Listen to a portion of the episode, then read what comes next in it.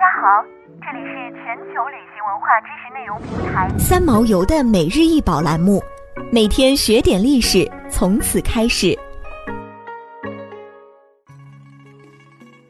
每天学点历史，从每日一宝开始。今天给大家分享的是，请胭脂红蓝地亚道洋彩折枝花卉合欢瓶。此合欢瓶高十六点八厘米，口径六点八厘米。足径七点五厘米，瓶体双联式，盘口短颈，溜肩，圆腹，竖颈，圈足微外撇，盖顶至宝珠形钮。瓶内壁施松石绿釉，外壁在胭脂红蓝地上装饰亚道工艺，并彩绘折枝花卉纹。圈足内施白釉，自右向左属蓝料彩篆书。大清乾隆年制横排六字款，现收藏于故宫博物院。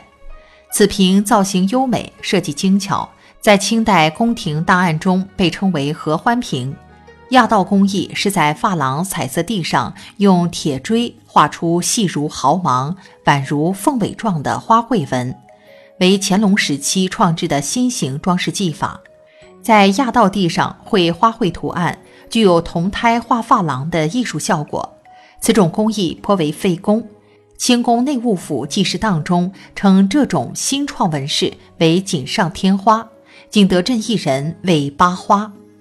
珐琅彩是彩瓷品种之一，系清代康熙晚期在康熙皇帝的授意下，将铜胎画珐琅技法成功的移植到瓷胎上而创烧的彩瓷新品种。以雍正、乾隆时期的产量最大，乾隆以后少有制作。按照清代宫廷档案记载和珐琅彩瓷器原成匣之标志，珐琅彩瓷器之正式名称应为瓷胎画珐琅。珐琅彩瓷器是专供帝后玩赏的艺术品，宫廷控制极为严格。康熙时期的珐琅彩瓷器多以胭脂红、淡黄及蓝色作地。还有一类特有的在宜兴紫砂胎上画珐琅彩的器物，典型雍正、乾隆时期的珐琅彩瓷器是诗、书、画、印相结合的艺术珍品，是中国古代彩瓷工艺臻达顶峰时期的产物。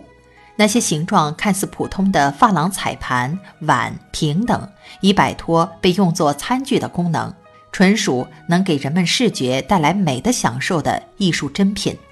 珐琅彩工艺极其讲究，选胎要求胎壁极薄，画工要求均匀规整，图案色彩搭配要求结合紧密，胎质施釉要求极细，釉色极白，而且釉表面光泽，没有橘皮釉、浪荡釉，更没有棕眼的现象。